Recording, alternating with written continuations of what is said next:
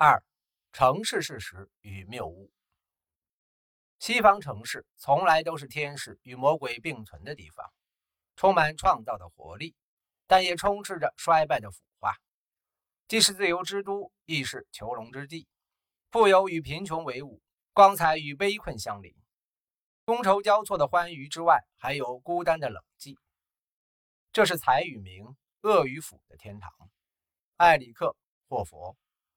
关于城市，我们要问的第一个问题是：最初的城市为什么会出现？回顾历史，我们想知道城市是由于什么原因建立起来的？为什么建在某些地方而不是别处？审视当下，都市生活能给我们带来什么样的经济启示？是什么推动了城市的繁荣，或者导致其发展停滞、衰退甚至消亡？总而言之。不同的政策对城市的住房、交通、犯罪和经济活动会带来怎样的影响？事实是简单明了的，难的是如何走出谬误的迷惑。交通，城市的命脉。从古至今，交通成本在城市的诞生过程中的作用都是举足轻重的。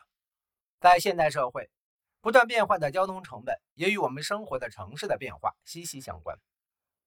在历史上的大部分时间里，陆路运输主要靠人力和畜力，水路运输则靠水流、风力和划桨。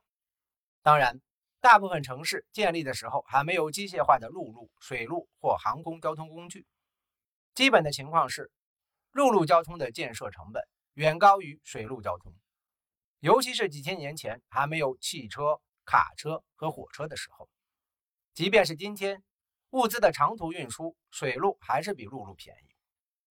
作为人口聚集地，城市既要从外面运进大量食物供给居民，亦要向国内或世界各地的市场运出大量本地生产的产品。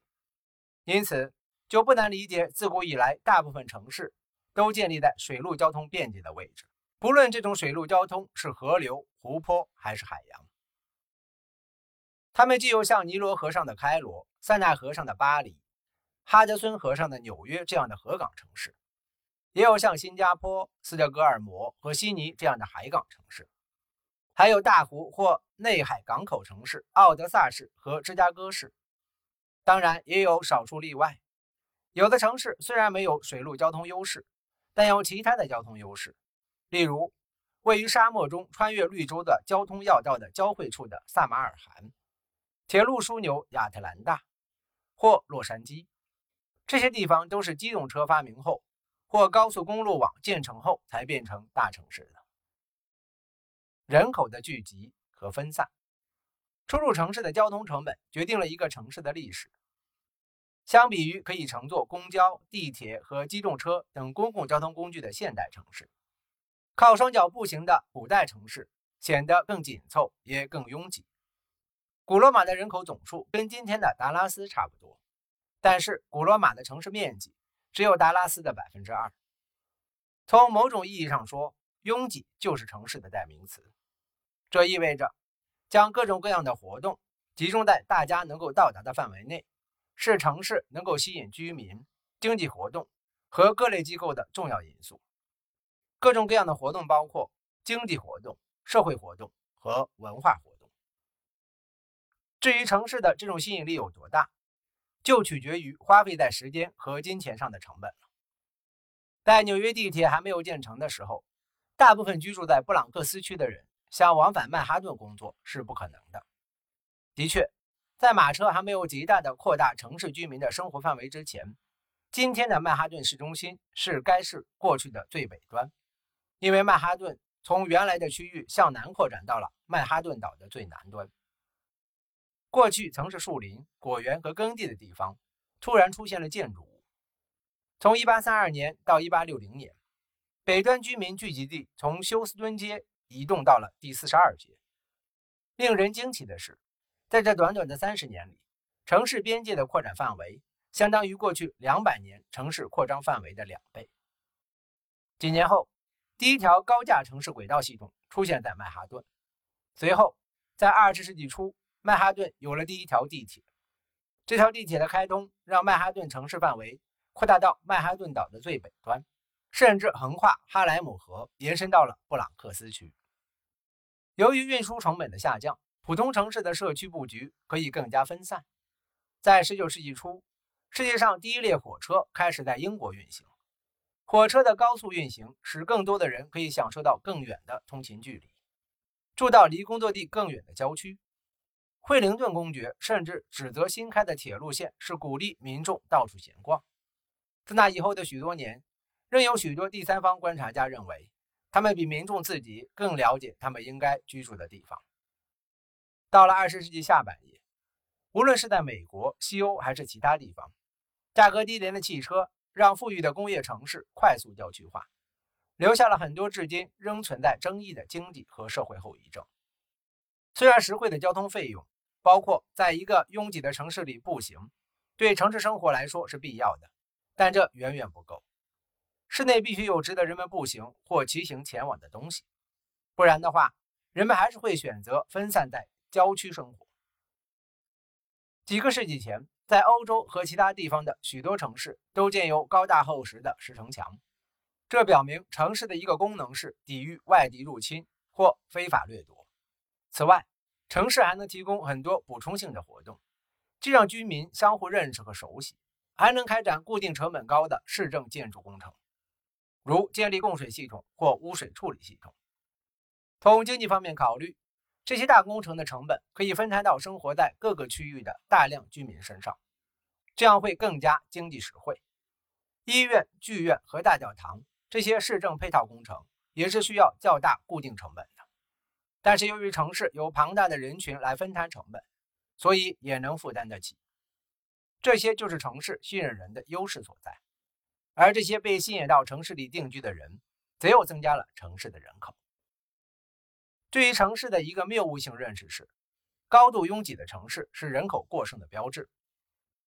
事实上，有些国家大半的人口都生活在少数几个城市，有时甚至是一个城市。与之对应的是，广阔的乡村荒无人烟。这种现象是很常见的，即使在像美国这样的现代城市和工业社会中，已开发的土地面积也不到国土面积的百分之五，而美国全国的森林覆盖面积。是所有城镇占地面积的六倍。当人们看到第三世界拥挤的贫民窟照片时，可能会得出这样的结论：人口过剩是贫穷的根源。事实上，贫穷是因为人们无法负担城市的通勤成本，或者无法承担再大一点的城市生活空间，但他们又不愿放弃在城市生活的好处。在过去，各国和世界人口要比现在少很多，许多城市也都比较拥挤。随着郊区的发展及快速廉价交通的普及，绝大部分人都能负担得起交通费用。于是，很多人从城里迁移到了已开发的市郊。通过乘坐快捷的交通工具，这些居住在郊区的人能更快捷地到达室内的机构或到室内参加活动。城郊之间的物理距离得以拉近。住在离达拉斯体育场很远的人开车。可以比住在古罗马竞技场附近步行的人更快地到达体育场。几个世纪以来，无论是在欧洲、亚洲还是西半球，拥有马匹和马车的精英们都比贫穷的老百姓更便利的往返城市景点。只有富裕的家庭才能居住在市郊，因为一般的家庭负担不起往返城郊的交通费用。随着人们收入的上升和交通成本的下降，很多普通老百姓可以搬到郊区去生活了。这样离工作地点不至于太远，还能享受便利的城市工程设施，两全其美。二十世纪的交通革命使地铁、通勤列车、公共和家用汽车得以普及，极大地方便了人们进城。于是，平民百姓可以住在比过去的精英们更远离市中心的地方。二十世纪交通革命之前的纽约市与今天的纽约市大不一样。西奥多·罗斯福在郊区的一所豪宅中度过了他的青少年时光。这座建于1873年的宅院位于西区57街，在当时属于纽约外围边缘的非核心地带。到了1881年，从西60区到西70区，各街道除了名称上的数字不同，并没有多大差别。多数土地是空置的。哈林区的人住在乡下，而且很少有黑人。这种状况一直延续到19世纪末，纽约市地铁系统建成后才发生了变化。在世纪之交，地铁正式运行后，人们花费在交通上的时间和金钱成本都降低了。汽车对经济的影响。第二次交通革命深刻地影响了20世纪城市和郊区地区的发展，也给人们生活的方方面面带来了改变。这次变革主要体现在汽车的普及上。亨利·福特汽车公司革命性的流水线式批量生产，大幅度降低了汽车成本。汽车从只有少数人才能消费得起的奢侈品，变成了数百万普通中产家庭也能负担得起的交通工具。例如，从1910年到1916年，福特经典 T 型汽车的生产成本就降低了一半。2007年。西欧每一千个驾驶适龄人口中，就拥有约六百辆汽车，在美国约是九百辆。汽车对经济的影响之一是，工人可以在更大的空间范围内就业，雇主能招聘的员工来源也更广泛。例如，一项针对辛辛那提地区的研究发现，大部分居民开车二十分钟就可以到达该地区百分之九十九的工作地点。如果换成公共交通，他们的通勤时间就会延长一倍，需要花费四十分钟，而且只能到达不到百分之五十的工作地点。一项针对俄勒冈州波特兰市的研究发现，如果一个人没有高中文凭，但是有一辆车，那他就有百分之八十的机会可以找到一份工作，而且每月还能多挣一千美元。同样的研究也发现，在找工作方面，有辆汽车比获得高中学历更有用。关于汽车对经济的重要性，在地图上看看那些有汽车禁令的地方，就能一目了然。第一个汽车禁令是一九五九年在美国密歇根州的卡拉马祖市颁布的。当时的政府试图通过在一条街道上禁止汽车通行来振兴市中心地区，形成一条步行街，从而与郊区购物中心进行竞争。这种做法在后来的几十年里也应用到了其他城市。在接下来的三十年里，美国和加拿大的各个城市大约有两百条这样的步行街，许多步行街的规划还获得了设计大奖。然而，对于市中心的零售区而言，步行街非但不是救命草，反而更像是催命符。商铺空置率飙升，行人在步行街看到的都是一些低级的旧货店，或其他低租金的商店，或之前的百货公司。尽管步行街没有取得成功，但在卡拉马祖市试水二十五年后，各个城市还在建造步行街。一九八四年，布法罗的十条主干道禁止汽车通行，其后数年，这些主街道的商铺空置率上升了百分之二十七，物业价值下跌了百分之四十八。到了一九九零年，许多城市开始恢复步行街的汽车交通。要纠正一个有明显不良后果的错误，居然要花费几十年的时间。这就是由非利益相关的第三方做决策带来的问题。因为万一这个决策失利，为此付出代价的也不是他们。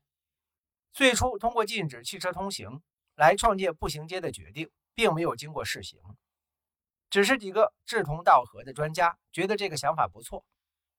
我们看看那些得奖的步行街设计，就会知道。对于雇佣这些专家的城市规划者和政治家来说，一旦他们公开认同了一个想法，就绝对不会承认自己错了，而且他们会不遗余力地忽略或者发表言论来弱化出现的问题。他们才不会承认决策的不合理，来阻碍自己的职业生涯。他们只会向大众吹嘘，甚至承诺会给大众带来很多的回报。有时，只有下一任政治家或规划者。才会承认他们前任的决策失误，因为别人的错误不会对他们的职业生涯有任何危害。相对而言，那些自己的财产存在风险的人，则需要快速改变方向，以避免破产。虽然汽车的问世让人们可以生活在离工作地点更远的地方，但大量的人在同一时间从不同的距离和方向涌向工作地点，又造成了高峰期的交通拥堵问题。事实上，高峰期的高速公路和城市街道拥堵问题已成为全世界各地城市中的一个普遍难题。感谢您的收听，欢迎您订阅、点赞、评论和分享。